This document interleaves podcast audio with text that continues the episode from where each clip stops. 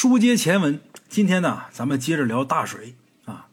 前文书呢，咱们说到这大仓跟网兜子两个人划着破船得了苇子杆儿，得了苇子杆儿之后，回去把这东西安置好，拎上鱼，买上酒，两个人呐就奔老祖家他们家去了。干嘛呢？想从老祖家嘴里边打听打听关于赵王成的消息啊。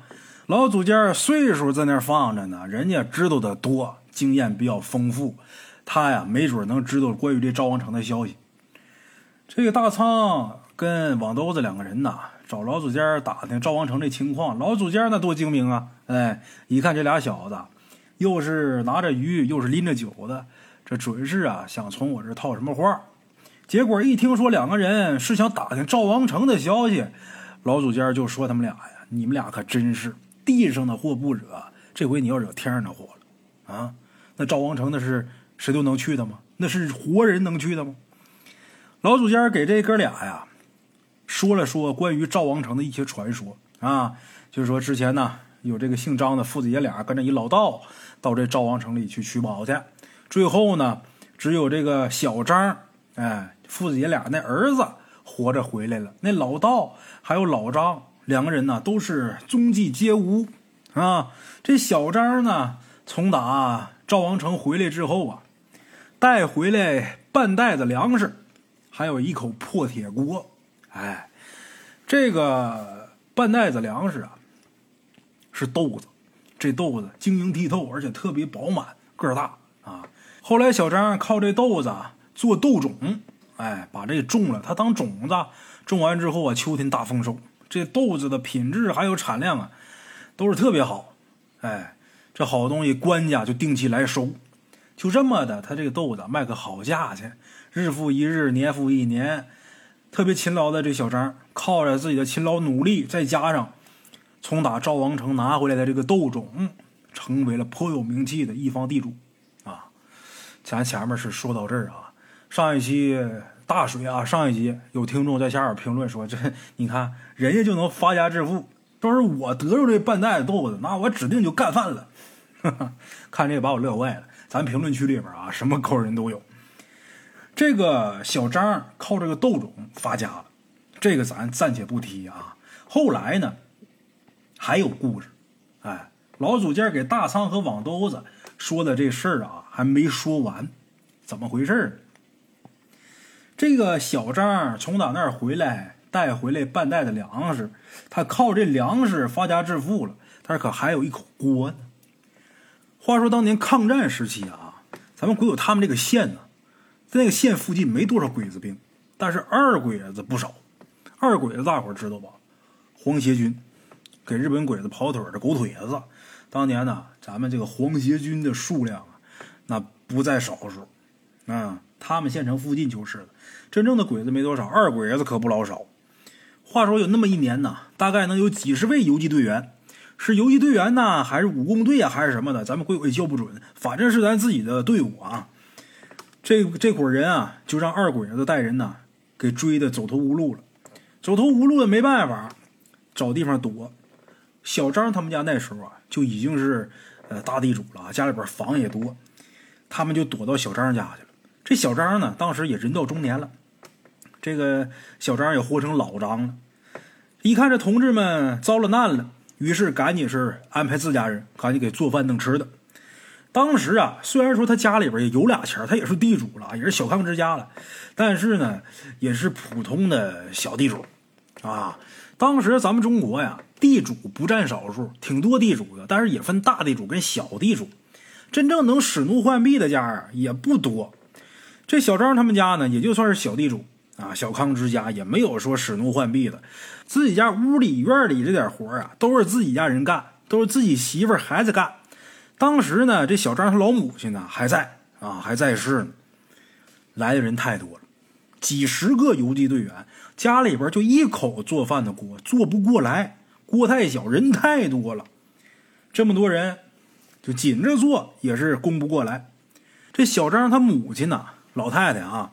虽说是岁数大了，但是呢，手脚还是挺麻利的。平时家里边有这些活做饭的、洗衣裳、收拾院子，老太太基本就不伸手了。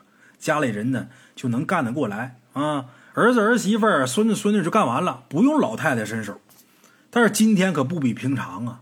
老太太一看，好家伙，这么些人啊，而且还都是替咱老百姓打鬼子的，那不能让人家饿着啊！儿媳妇忙不过来，家里边平时不用他干，这会儿老太太得上手了啊，手脚还算麻利，也一起跟着帮忙。帮忙是帮忙，你甭管说你是给切菜也好，你还是给和面也罢。你得有锅做呀！老太太一看这口大锅紧着弄也供不过来，把平时不怎么用的那两口小锅也给加上了。可是太小了，那小锅不定事儿，一回做不了多少啊。老太太着急，这所有锅都占上了，就问他儿子：“家里还有多余的锅吗？”他儿子没说话呢。儿媳妇说：“妈，咱家厢房里边不是还有一口旧锅吗？那锅打我进咱家门子。”就一直有，就是旧了点可是那锅我看过不漏，刷一刷也能做饭。这时候老太太才想起来，那口锅不正是自己家老头子带着儿子当年去赵王城的时候回来的时候带回来的那口锅吗？他儿子死里逃生带回来半袋子豆子，还有这口锅吗？想起来了，这锅一直啊也没扔，老太太一直留个念想，把这锅放那儿赶紧把这锅取出来。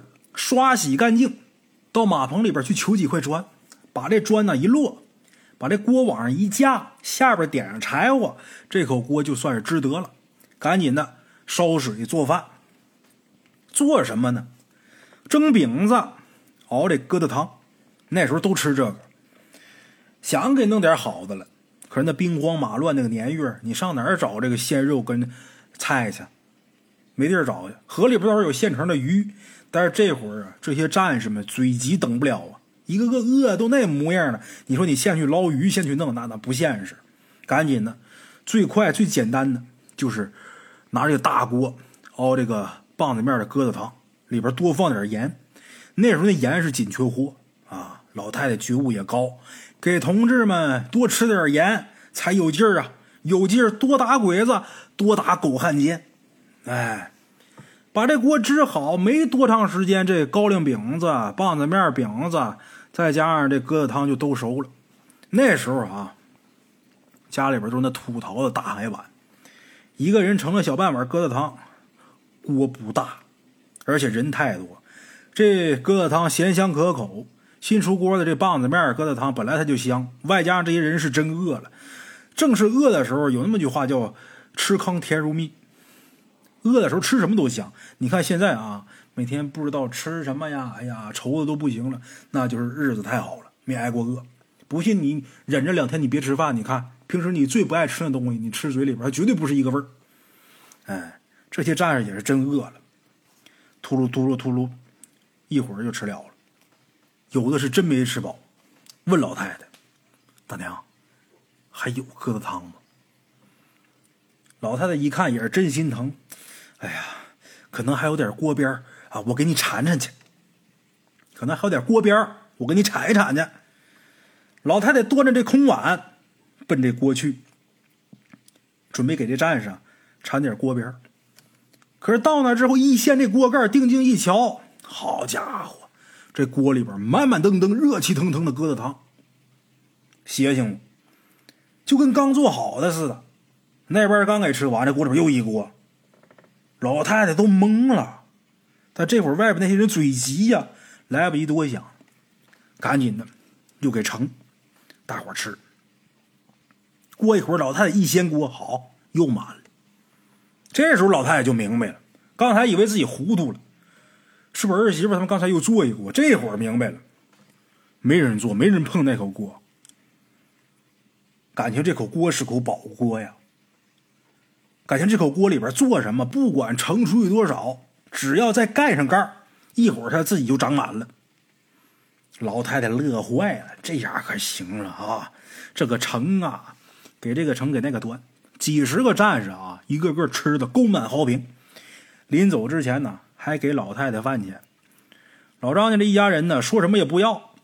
后来呢，这战士里边的一个头，给这老太太深深的鞠了一躬。啊，给张家人呢都道了谢。在危难之中，这一顿疙瘩汤啊，这一饭之恩啊，就是一顿疙瘩汤的事儿。但是呢，在危难之中，这是救了大伙的命啊。等这些战士们走了之后啊，老张家的日子还是平平常常那么过着。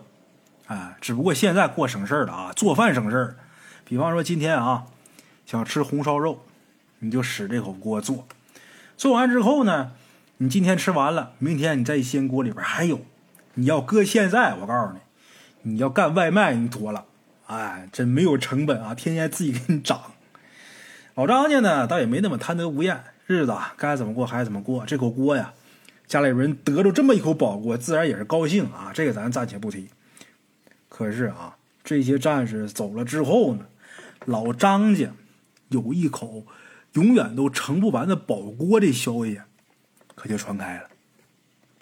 传开了，不光普通人能听得见，那些个二鬼子、日本人呢，也就知道信儿。哎，后来这日本人带着二鬼子来抢这口宝锅，据传说这口锅后来呀，是被人一脚给踢破了。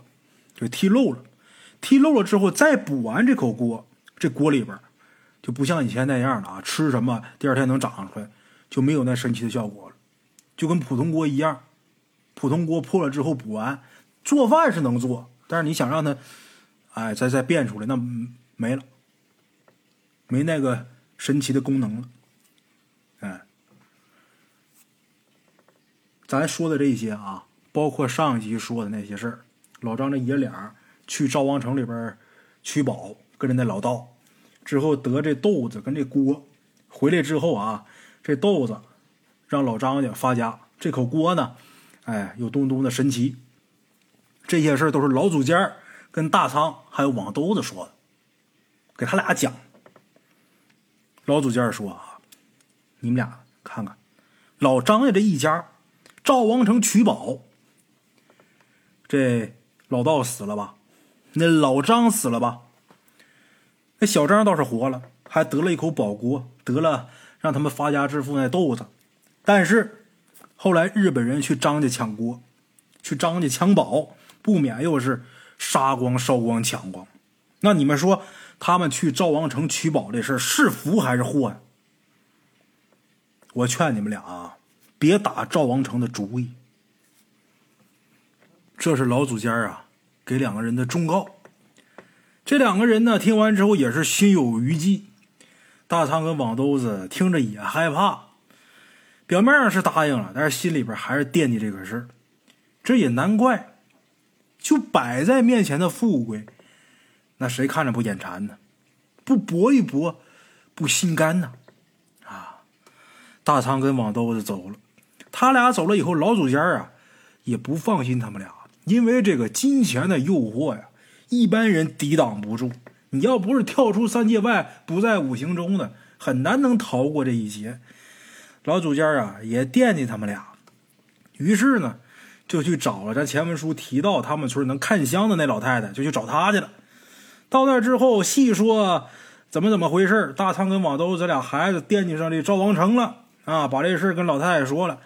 老太太说呀，这哥俩糊涂啊。这世界上能有几个人能在那虚无缥缈的地方得着宝啊？哎呀，我得打打香，问问这到底是怎么回事于是这老太太呀，点了一把香，插在香炉里边，很虔诚的下跪，嘴里边念念有词。老祖家呢，抽着烟，默默的等着信儿。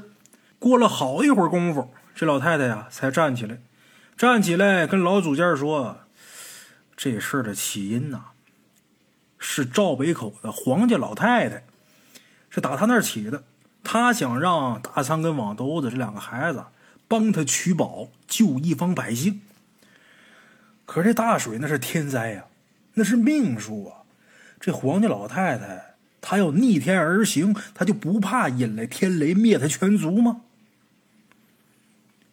看向这老太太说这么一番话，老祖家听完之后沉默不语，然后摇摇头，抬起身子，跟这老太太说呀：“哎。”这大水啊，今年是过不去了，明年开春啊，估计就行了。说完之后呢，老祖家就走了，老太太也是摇摇头，然后低头自言自语的说：“呀，我得去趟富各庄狐狸城，哎老太太说这么一句：“咱们鬼友阿松说啊，他同宗的大爷大白，他们那叫大白，跟他说，老祖尖儿其实也有一位仙儿，就他身上也有一位仙家跟着，听说是胡家仙儿。据说有一年呢，日本人来他们村子啊，想进老祖尖儿他们家。那时候老祖尖儿还年轻呢，他家里边还有一个没出阁的一个姑娘呢，啊，有个闺女呢。”这如果说让日本人进了屋，那非得出事不可呀。所以啊，他就让自家仙家这胡家仙儿给日本人呢戴了眼罩。这小日本子在他们家门口转，转了一会儿之后，居然就走了，压根就没找着门口，或者说啊，压根就没看见门口。所以呢，好多事儿他老人家知道，也不光是因为自己的经验多、见过的事儿多，有一部分也是因为他身上的仙家起作用。啊后来老祖家百年之后没了，鬼友他父亲的亲二伯，也就是咱们鬼友的二爷身上就跟着胡家仙也没人确定啊。呃，鬼友他二爷身上这胡家仙跟老祖家的那是不是一个仙家，也不敢瞎猜，也不敢瞎说啊。当年鬼友他二爷年轻的时候呢，嗯，也算是一号人物。以后呢，咱们在故事里边也能提着啊。今天呢，咱暂且先搁一边。话说大柳河村。东福各庄有那么一处高地，咱们前文书当中说到了，就是大仓跟网兜子不是在河里边救那老太太了，那老太太就是黄家老太太，黄仙，啊，这哥俩给救了，救完之后不是给送到这个大柳河村这个东福葛庄了吗？那有一处高地嘛，这地方啊，跟大伙得细表表，这地方可不一般，这就是咱们归友他们县非常有名的孟母高台，啊。台下有洞，深广莫测。相传这地方是宋将孟良的藏母之处。哎，据说台底下以前有碑，但是在清末的时候，这碑呀已经毁了。这碑上以前有四个字“孟母之墓”。哎，这个高台呢，方圆也就几十米吧。孟良这个人，据传说啊，出身贫苦，幼年时候丧父，由寡母给抚养成人的。小的时候特别鲁莽，好打抱不平，经常跟人打架斗殴的，而且啊不听劝。但是只要他母亲到场，一句话他马上就停手。孟良这孩子小的时候就特别听他妈的话，长大之后也是特别的孝顺。长大以后虽然说这性格还是粗直豪爽，但是这个人啊忠勇过人。杨延昭他任保州知府的时候，保州就是保定啊。他任保州知府的时候，经常跟北国入侵兵将打仗。就是契丹人呐，两边经常是打仗，但是杨延昭他在任二十多年，屡败北国入侵兵，就是只要是来打，杨延昭就给他打回去。你就他在位二十多年啊，在任二十多年就没打败过。北国人都管他叫杨六郎。这杨六郎，大伙可能想，杨六郎可能家里边行六吧？不是，他爹呀是北宋的抗辽名将，叫杨业，他是杨业的长子。那么，为什么北国人管他叫杨六郎呢？天上不是有北斗七星吗？北斗七星第六颗星，这第六颗星是主镇幽燕北方的，所以说这契丹人认为杨延昭是他们的克星。这第六颗星啊，叫六郎星，所以说这个契丹人就管他叫杨六郎。为什么不叫杨延昭，叫杨六郎？是这个原因。哎，可以说是威震三关啊，这个。孟良，他深得这个杨延昭的信任。两个人虽然是一主一从，但是两个人情同手足。这三关口啊，在宋朝的时候，那是幽蓟二州的边防重地。这三关分别是易筋关、瓦桥关和高阳关。高阳关也叫草桥关啊。这易筋关就是在现如今的霸州市，瓦桥关。在现如今雄县南的河沿上，哎，这条河呢，古时候叫易水，也叫拒马河。为什么叫拒马河呀？因为这河水浅的地方不能渡船，深的地方不能跑马，这能挡住北国骑兵，哎，所以叫拒马河。高阳关呢，咱前面说也叫草桥关啊，在今天的高阳县。当时战事频繁，边境很不安定。孟良呢，对他母亲特别孝敬。像伺候他母亲这活儿，必须得自己干。